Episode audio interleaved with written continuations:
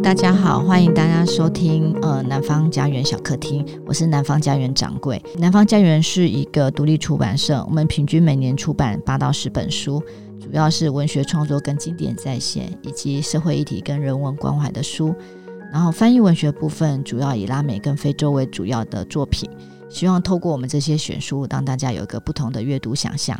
为什么我们这个地方叫南方小客厅？大家知道的话，我们有个南方民宿嘛。那到过南方民宿会知道，外头有一个客厅。那其实，在之前，我们其实一直想要做一个可以容纳十人的左右的一个文学沙龙，叫做南方小客厅。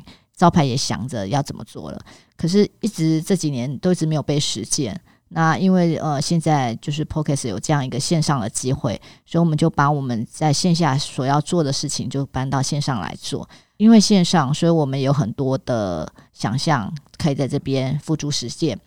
所以在这个地方呢，南方小客厅未来就会有新书的介绍跟延伸阅读。我们会请南方的作家聊聊书，或聊创作，聊他们的人生。那当然也会有像拉美或非洲文学专题的规划。既然叫客厅，那我们也会觉得在这个舒适的空间里头，我们会放一些很难得的内容，譬如说南方的作家。他会邀请他们的好朋友一起来这边做客，聊聊他们最亲密的话题，或是我们邀请远在他乡的作者跟我们聊聊异乡的文化现象。那最最最重要的就是我们礼拜四更新的时候呢，我们在南方家园的脸书跟 IG，我们会有一些小小的游戏跟读者之间的互动。那节目当中三不五时也会有彩蛋，那这彩蛋是什么呢？我们会邀请读者来跟他心目中最喜欢的作家直接到现场来，对你最爱的作者，然后问你想问的问题。那当然，你也可以要求他朗读一首诗，或者是朗读一段文字给你。在我们开播之前呢，其实我们在 IG 上面有问读者说：“哦，你们想听什么样的内容？”那我们收到很多的回馈，抓几个来回答大家好了。其中有个读者说，他们想知道我们的工作内容。我们工作其实。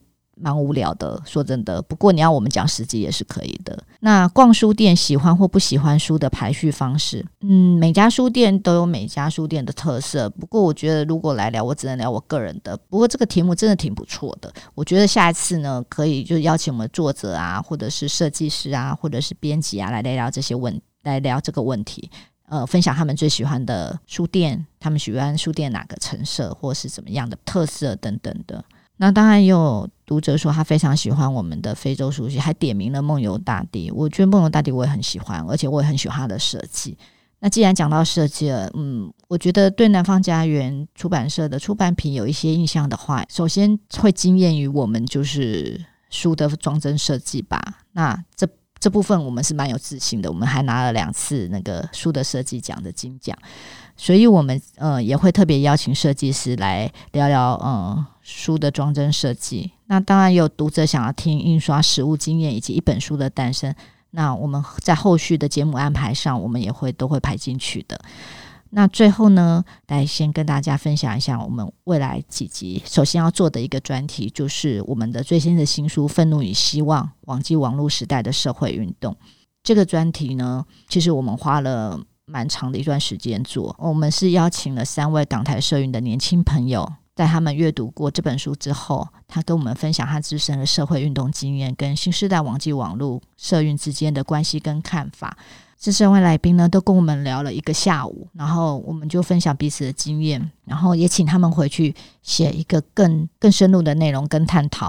所以，呃，大家听完呃这三集 Podcast 的节目的时候呢，如果对他们的分享的内容呢，有更深的想要更深的进一步的阅读跟了解的话，大家就可以留意我们南方家园的脸书跟 IG，我们会上面放链接，那大家就可以再更深入的去阅读。那我们希望透过这样的方式呢，来更认识、更了解一本书，好吧？那我们今天就聊到这儿。如果你喜欢我们的节目的话，记得订阅我们南方家园小客厅。那如果你喜欢我们的书，就是请到资讯栏里留言找连接，那也随时关注我们的脸书跟 IG，有我们最新的呃 Podcast 的节目的内容介绍，以及我们最新的出版品。那下次见喽，拜拜。